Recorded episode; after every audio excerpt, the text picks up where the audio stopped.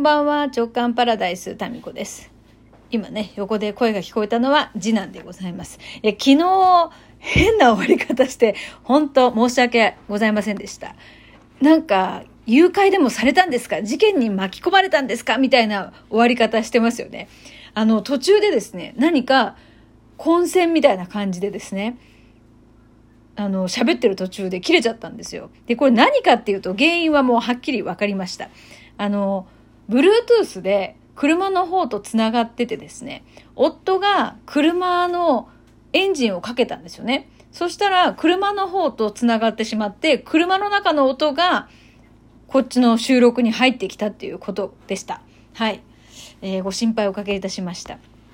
メールもね、いただいておりまして、ゆきゆきさん、タミコさん大丈夫ですか？ちょっと怖くなっちゃいましたって。あれ、本当になんか、事件ですか？みたいな終わり方でしたよね。えーもしよかったらこの前の回を聞いてみてください。あと、チュラさん。タミコさん、こんにちは。沖縄在住のチュラさんです。406回目のトークを聞いていましたが、最後の方で急に ETC カードが残っています。という機械音の後にドアが閉まる音がしましたが、大丈夫でしょうか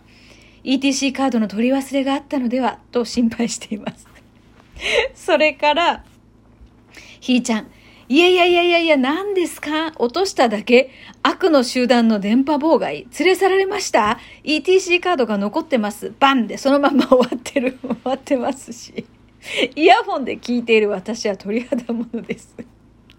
本当に失礼いたしました。昨日ですね、あの収録した後、ちょっとオンラインのですね、瞑想会、毎週日曜日に参加しててですね、それに参加するためにそのままアップしちゃったっていう、そういうことで、尻切れトンボになっておりました。えーご心配おかけいたしました。本当事件に巻き込まれたんですかみたいな感じでしたよね。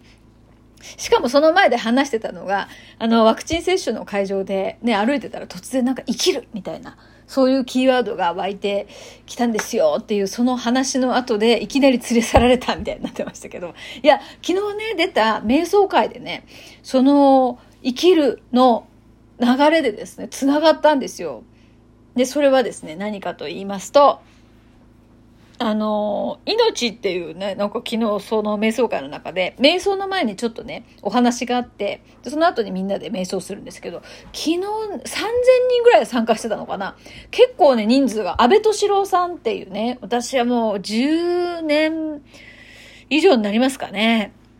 えー福岡の方でもね、えーいろいろと講演会だったりお話会だったりあってて。でそこのそのその安倍敏郎さんに出会ったおかげで瞑想っていうのを具体的にね、えー教えてもらったんですけども、まあ、それで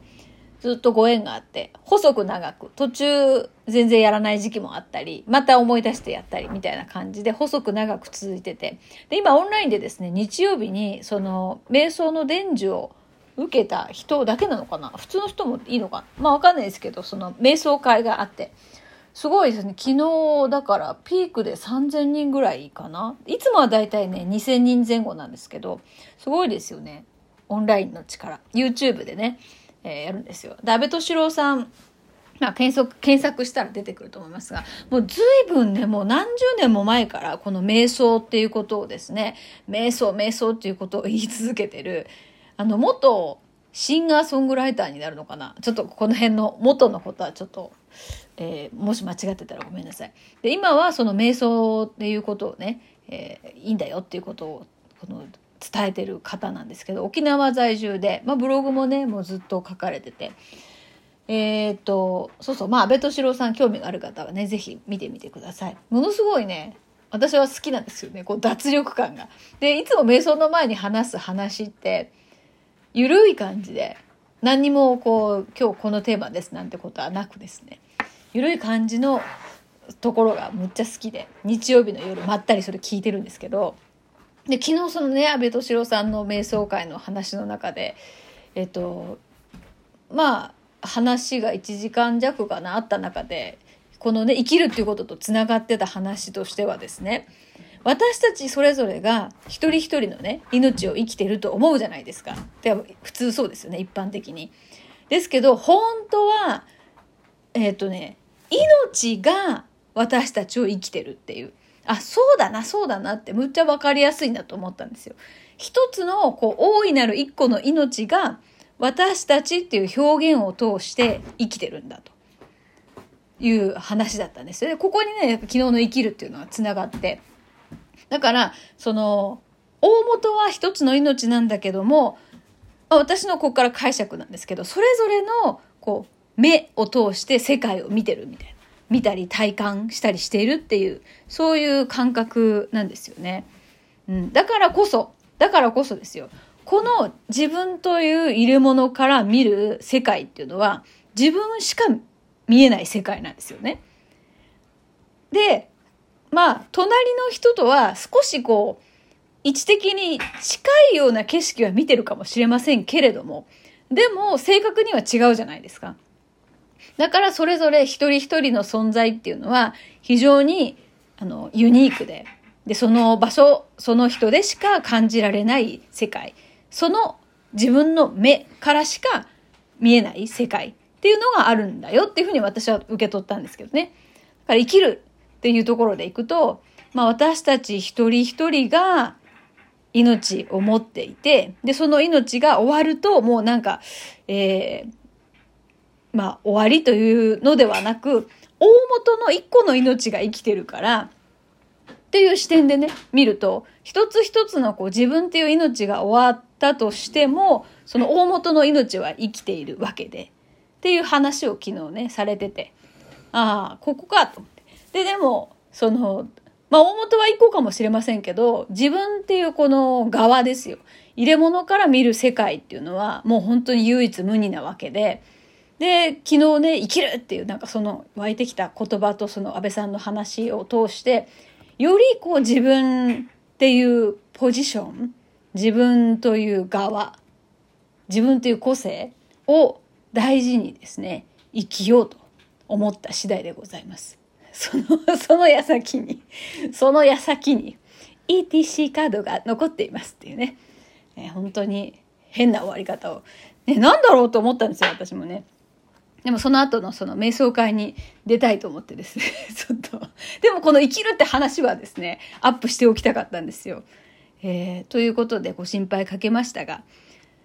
そうなんですよね。なんかこの視点って面白いと思いません？私たちが命を生きてるんじゃなくて、命が私たちを通して生きてるんだ。これもうなんか真理ですよね。思いましたね。なんかそういうふうに思うと少しこう私っていうこう立ち位置から感じているなんとかせねばとかあヨッシー帰ってきましたおかえり もういろいろいろいろなねことが起こりましたよ。日常の中で喋っているこのラジオトーク。はい。日常に超密着しているというか日常の隙間時間に喋っているというラジオトークなんで。えー、何でしたっけ？そうですよ。だからもうこのね日々のこのいろんな些細なこととかもこの自分っていう入れ物を通して自分っていう目からしか見えない世界で本当に愛おしくてですね貴重なわけですよ。だからですよ人と比べるとかっていうのは本当に意味がないことで意味がないですしなんか私がねななんて言うかなあのなんかそれ、その体験してくれてありがとうみたいな感じになぜかなるっていうその感覚って、その命がいろんなバージョンとして表現されているっていう、その大元の命っていう感覚からいくとですね、あ、なんかその体験ありがとうみたいな。なんかその話シェアしてくれてありがとうみたいな感覚って、あの、そうだなって思うんですよね。大元からするとね。だから大元がもし別の言い方するとこう、まあ自分がその大元の一個の命とするじゃないですか。そしたらこう、小指、薬指、中指、人差し指、親指とか、こう耳とかさ、こう各パーツによって感じられるものが違うじゃないですか。なんかそれと似てるかなって。まあ親指は親指にしかできない何か仕事とか感覚があるでしょうし、ね、それぞれ親指が人差し指になりたいとか、人差し指が小指に憧れるとかって、まあなんかね、この意味があんまりないというか、おかしなことですよね。なんか写真撮られました、今、次男に。一眼レフで。えっと、だから、なんかね、使命って、そう、私ね、昨日思ったんですよ。使命ってあるじゃないですか。これって、その大元の命がそれぞれを生きているっていう視点からいくと、それぞれが命のお使いっていう風な捉え方もできるかなと思ったんですよ。それぞれ大元の命からのこうお使いですよね。こう世界をあなたあなたこの場所からこの世界見てみとか、うん、なんかそういう感じ？でそれぞれのその入れ物にまあ同じようなですね脳みそがくっついてるわけですよ。でこの脳みそはほぼほぼその機能的には変わらないんですけどまあこれがですねもう肉体の安全とかまあその防衛っていう機能もつけてるんですけれどもこれが過剰に働いたりとかしてまあその闇の組織の電波妨害に遭いやすいものだったりするわけですよね。えー、だから大元の一個の命が自分を生きてる。で大元の一個の命が、えー、A さんも生きてる B さんも生きてる。だからそれぞれなんか個性は違うんですけれども表面的に出てる個性は違うんだけど大元のこの生かされてるそのエネルギーの場所っていうのは同じだっていうふうに考えるとですねみんなだから1個なんですよねっていうことを昨日感じましたね。でも1個だからこそ自分ってどうでもいいってわけじゃなくて1個だからこそ自分っていう個性はすごく大事なわけですよ。また写真撮られてます ということで、はい、昨日のことはですね、あの、ハプニングでしたと。ちょっと私もバタバタ次の用事で急いでたんで、ご心配おかけいたしまして、申し訳ございませんでした。はい。また写真撮れました。じゃあ、今日はこの辺で。